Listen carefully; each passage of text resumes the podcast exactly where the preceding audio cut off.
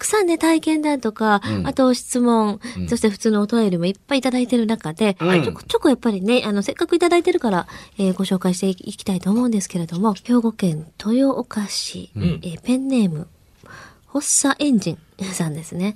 えーこの番組は9月初めのメルマガに公開収録の告知が載っていましたので、そこで知りましたと。うん。ほうほうほうほう。えーメルマガからね。はい。メルマガなんかあるんだね。ねで、1回目からポッドキャストでちょっとずつ聞いてきて、やっと番組に追いつきました。ああ、どうもどうも。ありがとうございます。ありがとうございますポッ。ドキャスト二回り目待ってます。ね。はい。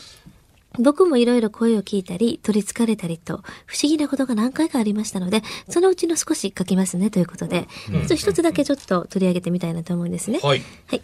一つ目は高校1年の夏休みの時の話です。はい。中学までは両親と弟と4人で同じ部屋で寝ていました。うんうん高校になったので、祖母が自分の部屋に僕を僕にくれて、えー祖母は1階の居間で寝ることになりました。それで一人で寝ることになったんですが、祖母の部屋はフランス人形やお盆さんの人形やら、結構人形が飾ってあったので、ちょっと夜に見るのが怖いなと思って、そっちの方には背を向けて、視界に入らないように布団をかぶって、ヘッドホンしてラジオを聞きながら寝てました。うん夏も布団をかぶってたので汗だくでしたと。えー当時も水曜日の11時だったと思いますが、怖い話をやっていたので、それを聞いたり、その後は FM の曲聞いたりして、寝るというのが毎日だったんですって。はい。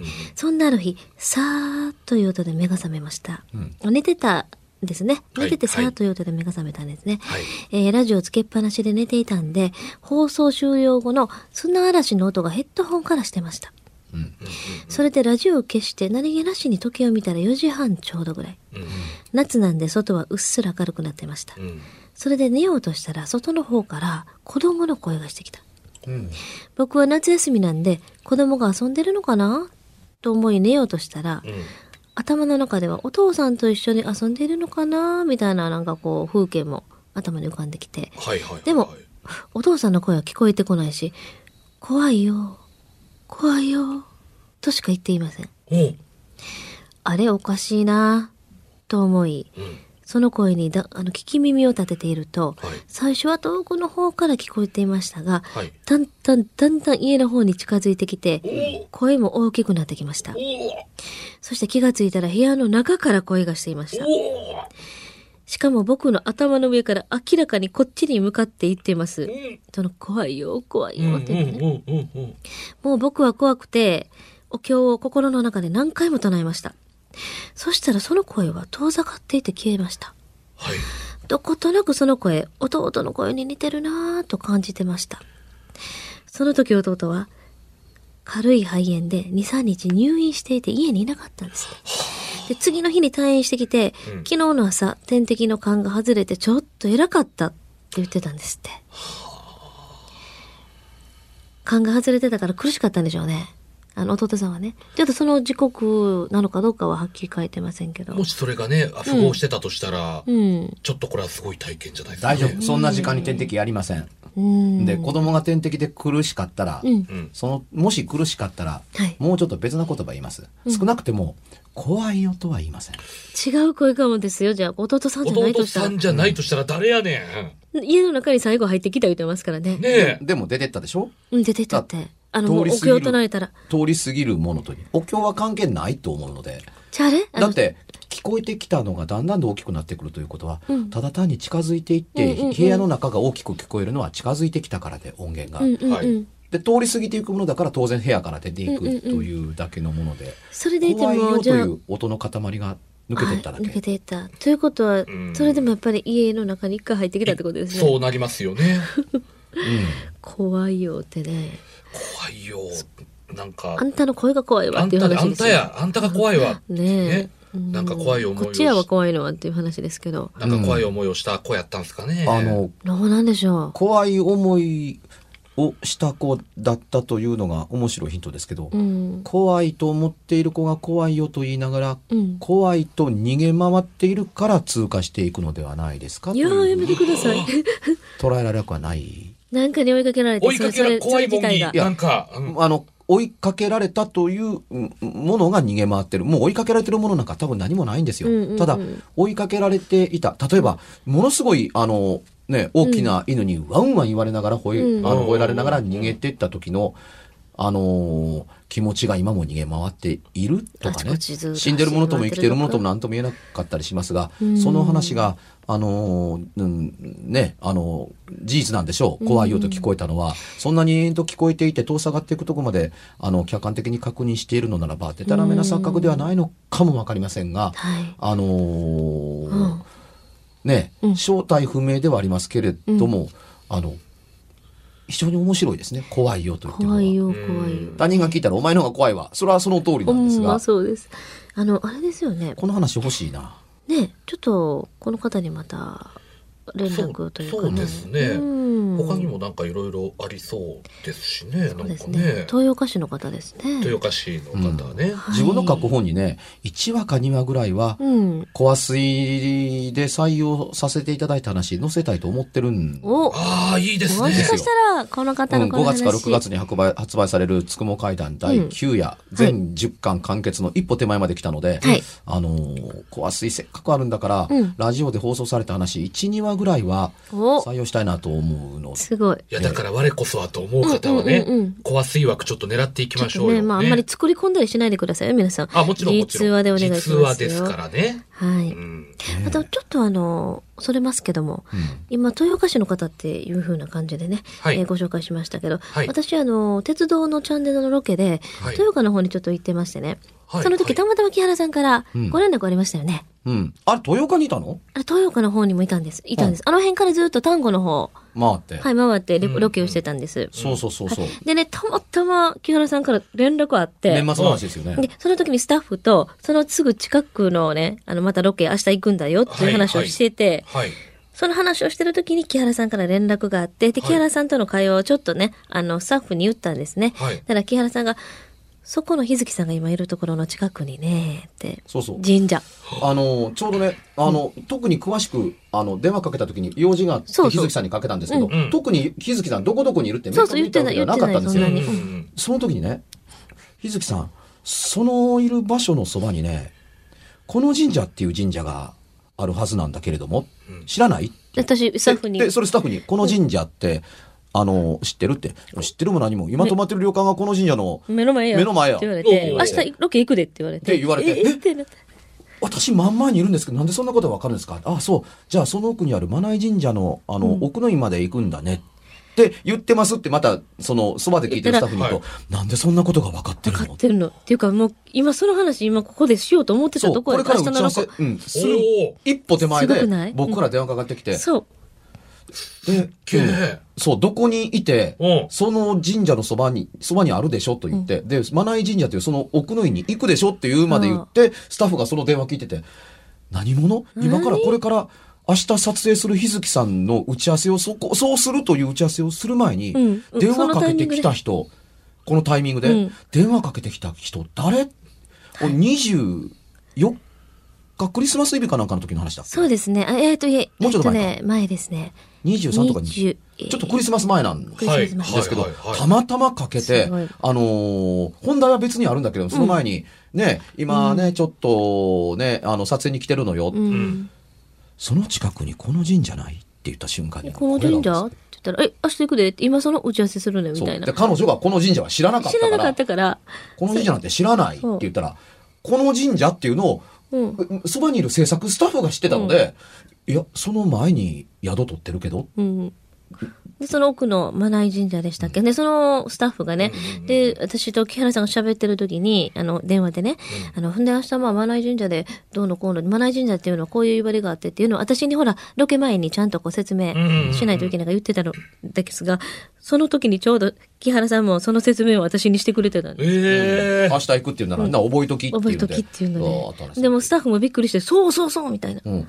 で、すごいこんなタイミングで、うん。どこにいるかを言い当てて、うんどこに取材に行くかを言うこの人、誰っていう話になったという、なんで僕そんなことが分かったのかなというとこですけど、はいまあたまにそういうことがある。これ全くの、も偶然。う、偶然。偶然。うん。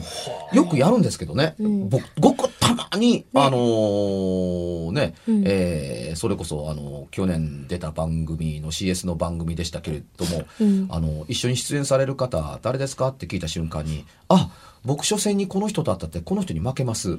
優勝は岩井島子さんですねみたいのにピタッと当てて、うんはい。えーそんなと思ってたけれどもあその相手してくれたディレクターが当日になって驚いたって。全くその通りの結果になったので、たまにねそういう物当てをあのするというよりもひらめいた時に勝手に喋ってるという場合が多いですね。あの相手の何かが見えるのかなんかね、働くんでしょうね、ピンと。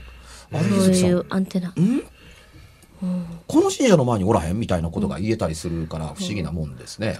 この放送1月10日に、はいスカパーの鉄道チャンネルで放送されてますけど、うん再放送をやったり、あの、アジア圏内まだしますので、うんまたね、機会があったらね、見ていただきたいなと思うんですけど、でやっぱりね、木原さん、あの、途中までしか行けませんでした。放あの、撮影は。うん、途中からもうダメって書いてました。うんドーンと。この先は撮影禁止。入れないように。あの入れるんですけど、はい。撮影はあダメ。撮影はしちゃダメなんですけど。そう。あのー伊勢神宮というのは、あの場所を変えて今現在もちろんあの皆さんご承知の通りあのお伊勢様伊勢島に伊勢神宮があるわけじゃないですか。はいああの遷宮をしていって今あそこにあるんですけど、あの今話に出てきたこの神社というのは元伊勢と呼ばれていて、かつて、あの天照大神をお祭りしていたところ、うん元伊勢神宮だったところなんです、うんだから元伊勢うん元伊勢と呼ばれたりするところなんですよ。このこの神社のあの門があの六芒星かごめの門なんそう、六芒星なんです。六芒星。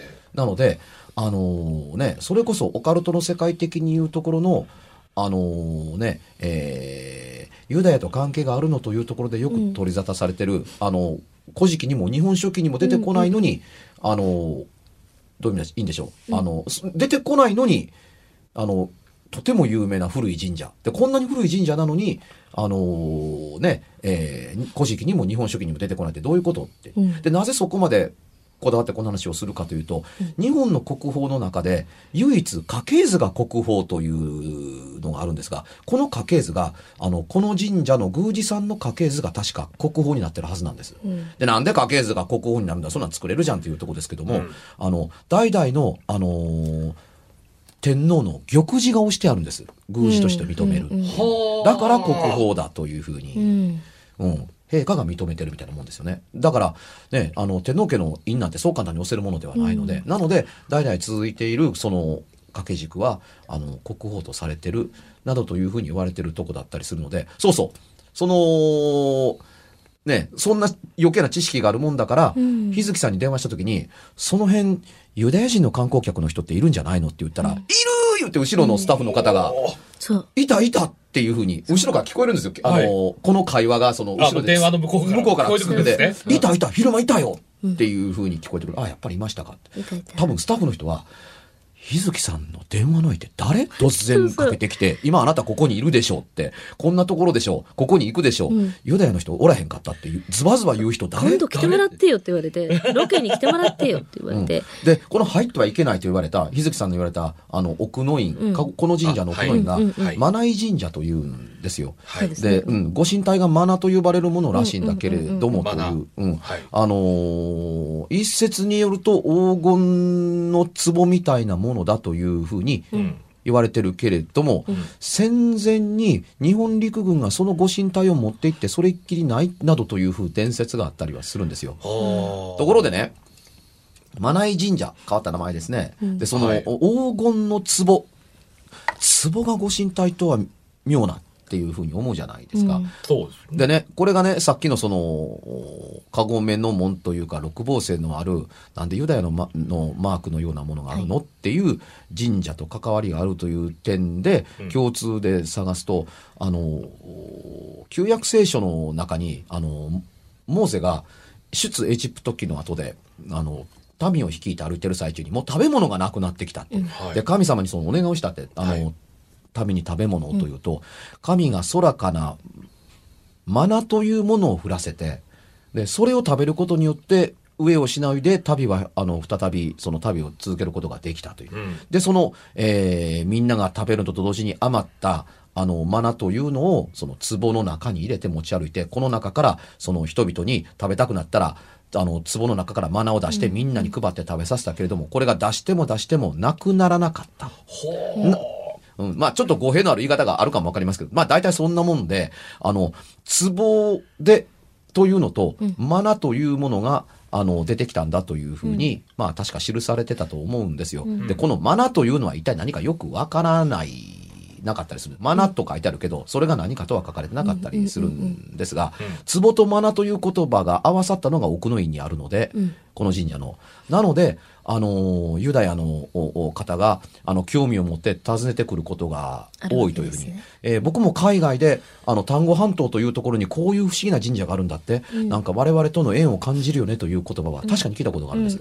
で、そのすぐそばにね、天の橋立という継承があります。うん。でこれが、あのーキリスト教圏やユダヤの方が見たりすると、あの、出エジプト記の時に、モーゼが海を割って、はいはい。うん、あのーね、航海を渡って、はい。で追っかけてきたエジプト人が来た時には、あの、ザーッと海が閉じるという、ザーッとね10回という映画で、うんチャールトン・ヘストンが主演の、で溺れちゃう。溺れちゃうっていうことがあったりするんですけど、その風景にすごく似ている。海が左右に分かれて、一本の道が海の彼方にまで続いているというのと、この二つの神社があるので、あの、まるで我々の先祖がそこに来て、そこに印を残した方かのように映るからというので、一度行ってみたいと思うんだっていうふうに語った方はいらっしゃいました。偶然知ってるかって言ったら知ってますって、えらく、えらくあのちゃんと答えたので、よく知ってるねっていうふうに、さすが日本人、いえ、違いますって。あの、特殊な変わった趣味を持ってるからであって、日本人の全ての人が知ってるとか、公に知られているところではないです。あなたご存知ないと思いますが、丹後半島はそんなに観光客の訪れる、そういう目的で訪れるところではないんですよって、え、僕ら結構知ってるのに？っていうような感じの会話をした覚えがあります。ねで、なぜ僕はその時に、あの、日月陽子に別な用事があったのに、電話が繋がった途端に、あんたここにいるでしょって突然なぜ喋り出したのかというのはよくわからんのですけれどもね、不思議なことがあるもんちゃ不思議なあるもんですいや、ね。本当に。本当に。一応、公式的に私は何の能力もないということにしてますんで、なってますんで。あの、でも本当に、その、ぐ、偶然、ば、ま今のも全くの偶然っていうことだったじゃないですか。うん。あのーこの、先日知り合った方から聞いたんですけど、はい。あの、その方が、あの、なんか、友達だか、なんかその親戚の方だかに電話をかけようとして、うん。はい。で、あの、家の電話からかけようとして、で、ピッピッピッピッって電話番号を押すじゃないですか。うんで、実はそのかけ、その人がかけたかった、話をしたかったその相手も実は、同じタイミングで、その人に電話をかけようとしてて、全く同じタイミングでピッピッピッピッってその電話番号を押してたのか押し終わった瞬間にその呼び出し音が鳴らずうにん。繋がったことがあるというのを聞いたんですけど、まあ、シンクロニシティというやつですね。うん。っていうんですかね、シンクロ、うん。シンクロ。うん。だから、トゥルルルがなくて、もう押し終わった瞬間に、え？っていう、何々ちゃんみたいな、うん。えアンコールなしかみたいな。なしで、ダイレクトに。うん。なんかそういうのはあれですかね。え比較的よくあることだと思いますよ。なんかのタイミングでぴったりって。ああ今ちょうどかけようと思ってたところというぐらいの誤差で、うんえー許されるのならば、うん比較的多いですね。維新伝心と言えばいいんでしあょう。かねああのーね、あの、用事があって電話かけたとはいえ、うんあのーあ、ここにいるんちゃうの？っていうのも、ある意味で言うと、維新伝心で、うんあの、うんようこちゃんがなんかやってる風景が頭に飛んできて、うん今ひょっとして、こんなとこにおらへんみたいなことを言ったのかもしれない。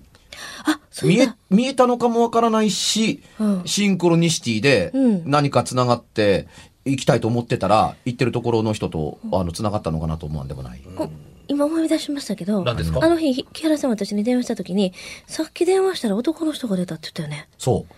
日月さんの携帯にって。でも私は目の前に携帯を置いてて、スタッフと話してたし、そんな携帯にもなってないからね。っていう話しませんでした。そうそう。一歩一歩手前でで、もかまたかけたら私、みたいな。うん。おとおなんか男の人変なことが出てきて、ありましたあの、あれ？